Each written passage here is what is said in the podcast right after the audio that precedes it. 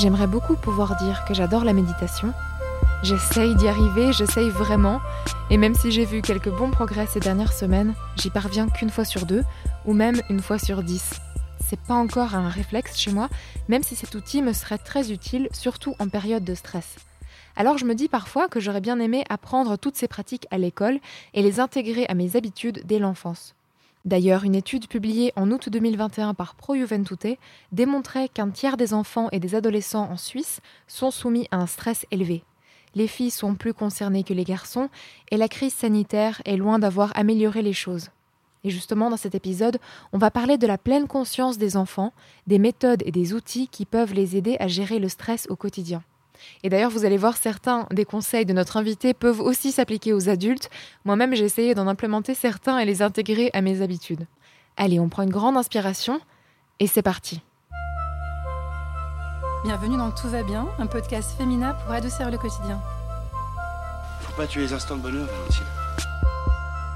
La vie, c'est comme une boîte de chocolat. On ne sait jamais sur quoi on va tomber. Did I tell you how divinely and utterly happy I am? Cet épisode est présenté par Hélène Demester.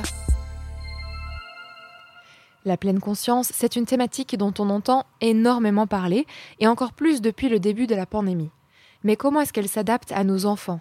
Comment leur apprendre à puiser dans cette boîte à outils pour faciliter leur vie, infuser un peu de sérénité à leur journée?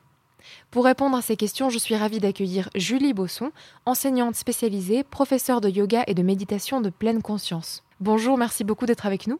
Bonjour, merci à vous. Alors, vous êtes également l'autrice du livre Une année de méditation en classe, publié aux éditions de Book.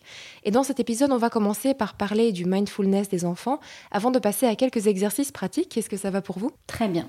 Alors, pour commencer, vous qui enseignez le mindfulness dans des classes primaires depuis 10 ans, quel serait l'élément de cette profession qui vous plaît le plus? Alors je dirais le fait que la pleine conscience est vraiment quelque chose qui est accessible à tous. Ça permet de développer ses propres ressources, donc c'est vraiment quelque chose euh, que chacun peut pratiquer sans notion de réussite ou ou notion d'échec. C'est vrai que dans le domaine scolaire, il y a très souvent euh, beaucoup de notions de compétition, euh, de réussite. Là, c'est une activité qui est complètement dénuée de cette notion de, réussite et de compétitivité. Donc, je trouve que c'est vraiment quelque chose d'agréable pour les enfants. Et vous, personnellement, qu'est-ce qu'elle vous apporte, la pratique de la pleine conscience Alors je dirais que euh, c'est vraiment un cheminement dans le sens où euh, je pratique depuis euh, une bonne dizaine d'années euh, maintenant. Donc c'est difficile de faire sans, dans le sens euh, elle fait partie de moi maintenant. Et c'est vrai que du coup je l'utilise au quotidien même sans forcément avoir des moments formels d'assises, de méditation de 20 ou 45 minutes. Mais ça m'apporte vraiment euh, de la présence, le fait de pouvoir être euh, plus présente dans tous les instants de la journée. Et puis aussi une meilleure gestion des émotions face à des situations qui justement peuvent être stressantes. Ben là, la pandémie ou plein de différentes thématiques. Je dirais le fait de pouvoir prendre un petit peu de recul par rapport à ça, éviter aussi euh, le fait de se laisser emporter par les pensées, ce genre de choses. Donc c'est un vrai outil du quotidien. Et qu'est-ce qu'il peut apporter aux enfants alors, qui ont aussi un quotidien un peu imprégné de stress? Alors pour les enfants, et je dirais d'une manière générale aussi même pour les adultes, hein, pour toute population qui pratique la pleine conscience, euh, ça amène vraiment une diminution du stress. Donc une augmentation du sentiment de bien-être, avec une augmentation aussi de la confiance en soi, de l'estime de soi. L'enfant ou l'adulte qui pratique va se rendre compte assez- assez vite des effets positifs que la pratique a euh, sur soi. Et du coup, va se sentir valorisé aussi dans ses propres compétences, en sentant justement qu'il ou elle progresse. On voit aussi une meilleure gestion des émotions pour les enfants, pour les adultes également, avec une meilleure compréhension aussi de ses propres émotions. Il y a aussi tout ce qui concerne euh, l'impulsivité, euh, l'attention, la concentration, notamment aussi la mémoire, plus des, thématiques qu'on va retrouver à l'école. Et puis c'est vraiment utile pour tous les enfants. Euh, après, c'est vrai que par exemple, ben voilà, dans le domaine scolaire, les élèves avec des troubles de l'attention vont particulièrement justement rencontrer ce genre de difficultés attentionnelles ou d'impulsivité. Et donc ça leur sera profitable, mais c'est vraiment euh, utile à tous. Comme vous décrivez le mindfulness, on dirait vraiment que c'est comme un plugin, quelque chose qu'on a entraîné, qui nous accompagne, comme une boîte à outils qu'on a tout le temps dans notre poche. Ça fait très envie. Moi, j'ai envie de poursuivre mes efforts en méditation. Du coup, comme je disais en, en introduction, est-ce que ça peut être utile de pratiquer ça dès un jeune âge pour justement l'apprendre et s'y habituer, puis l'emmener avec nous en grandissant? Oui, alors tout à fait. C'est vrai que je me rends compte que plus les élèves à qui je propose cette pratique, ils sont confrontés tardivement, Et plus il va y avoir un petit peu de résistance ou de la difficulté à entrer dans la pratique ou dans l'exercice. Plus ils vont être habitués tôt, et plus effectivement ils vont euh, avoir de la facilité à rentrer dans ce, genre de pratique. Après, avec des élèves très jeunes, 4, 5, enfin voilà, au début de, l'école primaire, on ne parle pas vraiment en termes scientifiques de pleine conscience ou de mindfulness. Parlera plus d'attention à la respiration, ce genre de choses. Mais voilà, la, pleine conscience peut vraiment se débuter très tôt. J'ai vu des classes d'école enfantine, enfin vraiment primaire, euh, débuter euh, de la pleine conscience. Moi, je pratique avec des élèves un petit peu plus âgés, mais dès 6-7 ans, on peut tout à fait euh, instaurer une routine dans la pratique de la pleine conscience et ça permettra aux enfants d'être familiers et de pouvoir intégrer cet outil effectivement comme un autre outil dans la pratique quotidienne scolaire. Et ça prend quelle forme? Alors Est-ce que c'est des exercices de yoga? Est-ce que c'est des jeux, des chansons? Alors, il peut y avoir différentes pratiques. Il va y avoir euh, des moments formels, donc par exemple de la méditation assise. Il peut y avoir de la méditation marchée, donc de la marche méditative où vraiment on ralentit le rythme et on amène l'enfant à se concentrer sur les sensations corporelles. Peut y avoir des exercices apparentés au yoga ou au stretching. Donc voilà, beaucoup d'exercices plutôt, on va dire, en mouvement. Et puis aussi d'autres exercices, par exemple coucher, des scans corporels, où on va amener l'attention au niveau des sensations du corps, donc euh, en étant couché par exemple sur le dos. Et avec les enfants, il peut y avoir vraiment de nombreuses pratiques, des jeux d'écoute, où l'idée est donc d'amener l'attention sur différents bruits ou sons dans la pièce. Il peut y avoir des jeux euh, sensoriels, par exemple des parcours de motricité. Donc vraiment, l'invitation avec les enfants, c'est de pouvoir varier les pratiques et les utiliser du coup au niveau des cinq sens. Donc ça laisse vraiment un large panel d'activités. Et ça, ça fait partie de la pleine conscience. Donc être, se reconnecter à notre corps et rentrer un peu en nous-mêmes, si on peut dire ça comme ça, et se focaliser sur tous nos sens. Exactement. Donc c'est rentrer en nous-mêmes, mais sans faire une coupure avec le monde extérieur. Donc l'idée, c'est pas faire le vide, mais c'est vraiment voilà euh, pouvoir être présent à soi, à l'expérience du moment présent, justement en étant euh, centré sur ses sensations corporelles. C'est ça que je trouve intéressant parce que souvent, un peu dans la façon stéréotypée de définir la pleine conscience, on nous dit il faut penser à rien, il faut justement faire le vide, tout oublier, entraîner le cerveau à penser à rien. Du coup, c'est pas du tout ça, c'est pas du tout penser à rien. Non, ça c'est une des grandes idées reçues de la méditation de pleine conscience le fait qu'on pense justement euh, qu'il s'agit de faire le vide et, donc de ne penser à rien. Et en fait, au contraire, c'est pas du tout le cas. L'idée, c'est pas de chasser les pensées. On sait que justement, plus on va vouloir les chasser, plus ça va être contre-productif. Et donc, en fait, il s'agit juste de pouvoir observer ces pensées, prendre conscience qu'elles sont là et les laisser passer. Donc, effectivement, ne pas vouloir s'y agripper ou ne pas vouloir les chasser à tout prix. Donc, vraiment pas faire le vide, mais accueillir ce qui est là. Vous qui avez plus de 10 ans d'expérience dans les salles de classe à enseigner la mindfulness à des enfants, c'est quoi les réactions qui vous surprennent le plus? Alors je dirais que c'est euh, déjà l'évolution des enfants, dans le sens où euh, souvent je propose des pratiques euh, tout au long de l'année.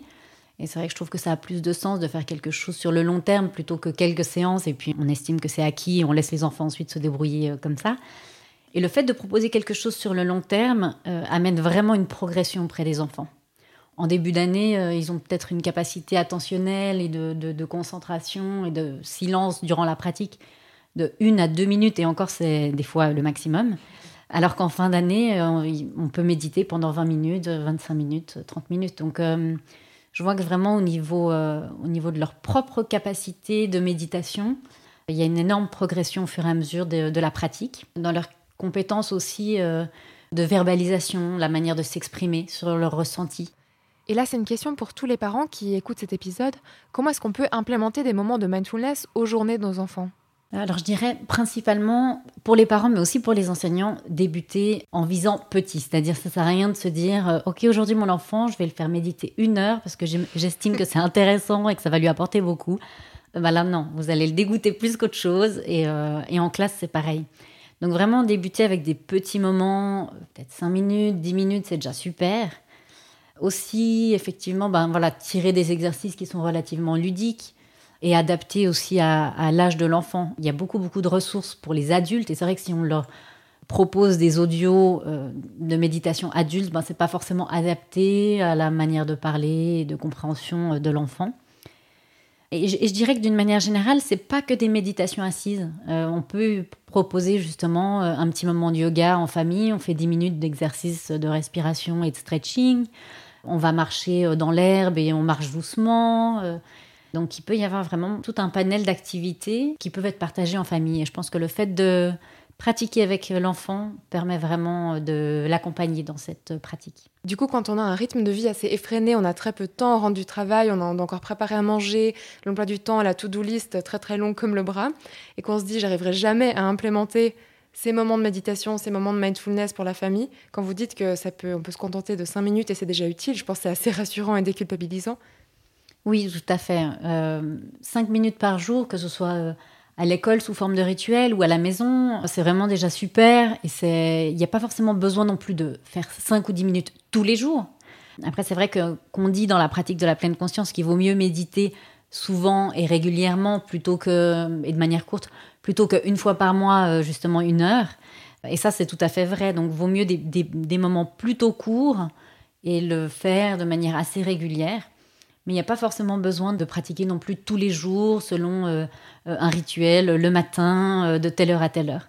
Et est-ce qu'au début de la pratique, il y a une sorte d'interprétation comme Ah, c'est un nouveau jeu, chouette, on va jouer ensemble, je vais tester ça. Et est-ce qu'à un moment, il y a un déclic Ah, tiens, ça, j'ai l'impression que ça me fait du bien. Est-ce que vous voyez quand même apparaître le moment chez les enfants où ils se disent Ok, ça, ça, ça va m'être utile, je vais l'utiliser? Je dirais qu'au début, certains peuvent prendre ça comme un jeu, d'autres, au contraire, vont prendre ça plutôt comme une activité ennuyante ou qui va amener de la frustration ou de la colère, enfin voilà, d'autres émotions. Et au fur et à mesure des séances, eux-mêmes se rendent compte effectivement qu'en fait, il ne s'agit pas de leur euh, mettre quelque chose dans la tête ou euh, des idées reçues ou il s'agit simplement de pouvoir leur proposer justement différents outils pour leur bien-être, pour l'apprentissage aussi, pour le développement des capacités attentionnelles notamment. Ils vont se rendre compte par eux-mêmes que ces outils peuvent les réutiliser. Dans votre livre aussi, justement, Une année de méditation en classe, il y a une partie sur les mandalas, donc c'est ces dessins à, colorier. Ça aussi, ça, peut fonctionner pour les enfants parce que ceux-là, on peut en imprimer, on peut en trouver sur Internet, c'est un moment de méditation aussi. Tout à fait, ça amène un moment de centration, un moment à l'intérieur de soi-même. Euh, il y a beaucoup d'enfants qui apprécient, beaucoup d'enfants qui ne sont pas forcément, euh, pas forcément l'impression d'avoir des énormes capacités euh, créatives et dans le dessin, et pourtant apprécient le, fait de pouvoir colorier des mandalas et se recentrer dans ces moments-là. Est-ce qu'il y a un préjugé sur le mindfulness ou la pleine conscience pour les enfants ou soit en général que vous aimeriez corriger? La principale idée reçue, c'est vraiment cette notion, voilà, on en a parlé de faire le vide. Je pense que dans la pleine conscience, c'est important de comprendre qu'il ne s'agit pas de faire le vide, il ne s'agit pas d'une pratique religieuse ou avec des récitations de mantras ou ce genre de choses. Il s'agit vraiment juste d'être là dans le moment présent, dans l'expérience du moment présent. Une autre grande idée reçue, souvent, c'est euh, le fait que la pleine conscience, euh, c'est forcément être calme. Euh, dans la pratique, c'est super si ça amène du calme et que l'enfant en ressort en étant apaisé. Mais par moments, justement, ça va être autre chose. C'est-à-dire que ça va être confrontant ou alors que ça va faire surgir une émotion qui était présente et dont l'enfant n'avait pas conscience. Mais tout ça, c'est super aussi parce que ça fait partie de la vie quotidienne. Et il ne s'agit pas de mettre de côté, de prendre que le calme, la zénitude et, euh, toutes ces choses-là. Il s'agit justement de pouvoir euh, observer toute l'expérience du moment présent, quelle que soit l'émotion ou la sensation ressentie. Et accueillir l'émotion en comprenant que c'est OK, qu'elle nous traverse. Exactement, oui. Ne pas vouloir euh, uniquement prendre que les émotions agréables et puis éliminer les désagréables, mais au contraire comprendre que voilà, la, vie est faite de plusieurs types d'émotions. Donc euh, plutôt que de vouloir lutter contre celles qui sont désagréables, en les laissant être là et puis se laisser traverser par ces émotions, elles vont partir plus facilement que si on lutte contre. Merci beaucoup pour euh, toutes vos réponses jusqu'ici. Est-ce que vous auriez peut-être deux ou trois exercices à nous montrer? Peut-être que les parents qui nous écoutent peuvent essayer en même temps Oui, bien sûr, avec plaisir. Alors, il peut y avoir euh, un exercice, par exemple, qu'on appelle le 3 minutes d'espace de la respiration. Euh, que je vous propose de pratiquer maintenant avec votre enfant. Donc, installez-vous dans un endroit confortable, si possible au calme, loin des distractions. Et puis simplement en position assise sur une chaise ou en tailleur. Vous pouvez simplement prendre le temps de fermer les yeux.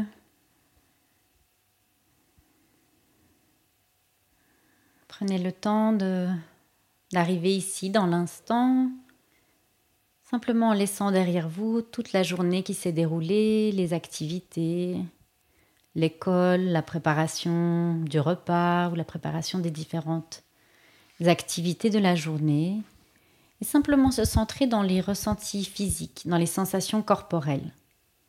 Sentir les pieds, les jambes dans le, dans sol. Sentir l'assise sur laquelle vous êtes, par exemple la chaise ou le sol directement. Et observer toutes ces sensations corporelles.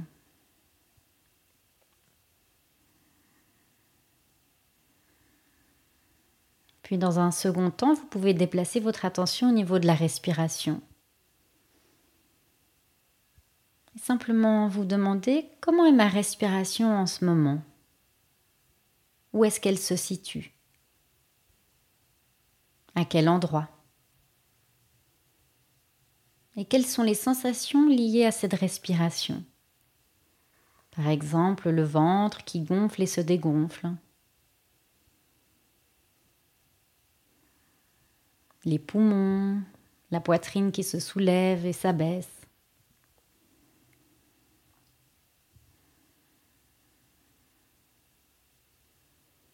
Observez toutes les sensations liées à votre respiration en ce moment même.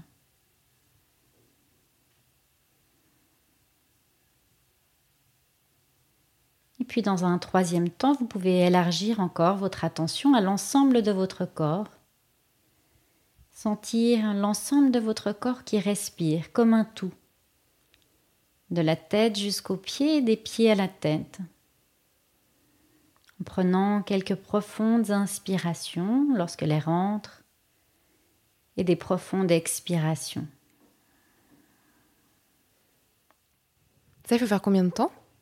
Juste la durée que vous avez proposée maintenant Oui, c'est vraiment un exercice qui peut être très calme avec, euh, avec voilà, normalement cette notion de trois minutes pour que ça puisse être euh, fait euh, assez souvent, peut-être chaque jour ou lors d'un moment de stress par exemple avec vraiment cette notion d'amener d'abord l'attention au niveau des sensations dans l'assise, donc dans mhm. le, fait d'être assis sur une chaise ou en tailleur, et vraiment donc de se centrer sur les sensations corporelles. Ensuite, amener l'attention sur la respiration, par exemple dans le ventre ou dans les poumons. Et puis ensuite, dans cette notion d'unité du corps. Et vous avez parlé tout au long de cet enregistrement d'émotions, de les comprendre, de les exprimer, de les gérer. Est-ce qu'il y a un exercice aussi lié aux émotions? Oui, alors il y a, beaucoup d'exercices de pleine conscience liés aux émotions. On peut euh, notamment proposer aux enfants euh, la météo intérieure. Donc vous pouvez simplement vous installer avec, euh, avec votre enfant, prenez le temps de, de choisir une posture confortable, de fermer les yeux, et puis de prendre quelques instants dans un premier temps pour amener votre attention au niveau de votre respiration juste en sentant l'inspiration, l'air qui entre, et l'expiration. Puis durant cette pratique de météo intérieure, l'invitation est de se questionner sur quelle est sa météo intérieure Comment est-ce en ce moment à l'intérieur de soi-même? On peut aller observer à l'intérieur de soi-même, si c'est plutôt ensoleillé, nuageux, si on est traversé par une tempête. Sans avoir forcément besoin d'identifier l'émotion, juste pouvoir se dire quelle serait la météo intérieure si je devais utiliser une image de météo? Le soleil, la pluie, le vent, les nuages, le brouillard. Toutes ces images qui peut-être euh, nous parlent à l'intérieur de nous-mêmes et nous permettent de pouvoir mettre en avant notre état intérieur. Merci beaucoup. Et peut-être pour terminer un exercice quand on a un moment de stress, avant un contrôle typiquement ou face à un devoir qui nous fait euh, un peu peur, une matière qu'on n'aime pas trop, comment est-ce qu'on pourrait euh, conseiller à l'enfant de gérer cette émotion tout d'un coup? Alors il y a un outil qui est euh, très souvent euh, apprécié par les enfants euh, face à justement un moment de stress ou un conflit avec un camarade. Il s'agit du stop. Donc dans cette pratique, on invite l'enfant à s'arrêter, donc c'est la première lettre du mot stop. Ensuite le T pour take a breath, donc vraiment l'idée de respirer, prendre une respiration. Ensuite le O pour observe, donc observer, c'est-à-dire euh, une fois qu'on a pris de la respiration, on observe la situation dans laquelle on est, simplement un petit peu comme avec du recul. Et puis le P, donc de, la dernière lettre du mot stop pour proceed, c'est-à-dire c'est une fois qu'on a fait toutes ces, trois premières étapes, à ce moment-là seulement, on va pouvoir décider euh, de l'action ou de la décision qu'on souhaite prendre. Et ça permet d'amener comme une petite pause entre l'action et la réaction automatique, parfois liée au stress, et du coup plus de possibilités de réponse pour l'enfant. C'est utile pour les adultes aussi, ça tout le monde peut le faire, le, stop. Tout à fait, le stop, mais le 3 minutes d'espace de la respiration, la météo intérieure aussi. Mais c'est vrai que le stop est très souvent utilisé, même par exemple au travail, euh, un conflit avec un collègue. Merci beaucoup pour ces trois exercices. Est-ce que vous auriez un dernier message ou un dernier conseil pour euh, toutes les personnes, enfants et adultes, qui essayent de s'y mettre? Alors je dirais euh, simplement essayer, pratiquer, il y a beaucoup d'idées reçues aussi sur la pleine conscience, comme quoi ah non, c'est pas fait pour moi, je vais jamais y arriver. Euh, moi, j'ai beaucoup trop de pensées euh, dans ma tête, c'est pas pour moi ça. Et en fait, ben non, au contraire, tout le monde a des pensées et c'est vraiment naturel d'avoir des pensées. Tout le monde est, parfois agité, traversé par des émotions. Et il n'y a pas euh, une personne plus adepte qu'une autre, une personne plus apte qu'une autre qui peut pratiquer. Euh, donc, euh, donc voilà, je dirais simplement essayez et vous allez voir euh, à quel point la pleine conscience est pleine de, ressources. Merci beaucoup Julie pour toutes vos réponses aujourd'hui et pour votre présence. Merci beaucoup à vous, belle journée. Et merci à toutes nos auditrices et auditeurs pour votre écoute. On espère que cet épisode aura pu vous donner des idées pour aider vos enfants ou pour vous-même. On se retrouve tout bientôt dans un nouvel épisode de Tout va bien. D'ici là, surtout, prenez soin de vous.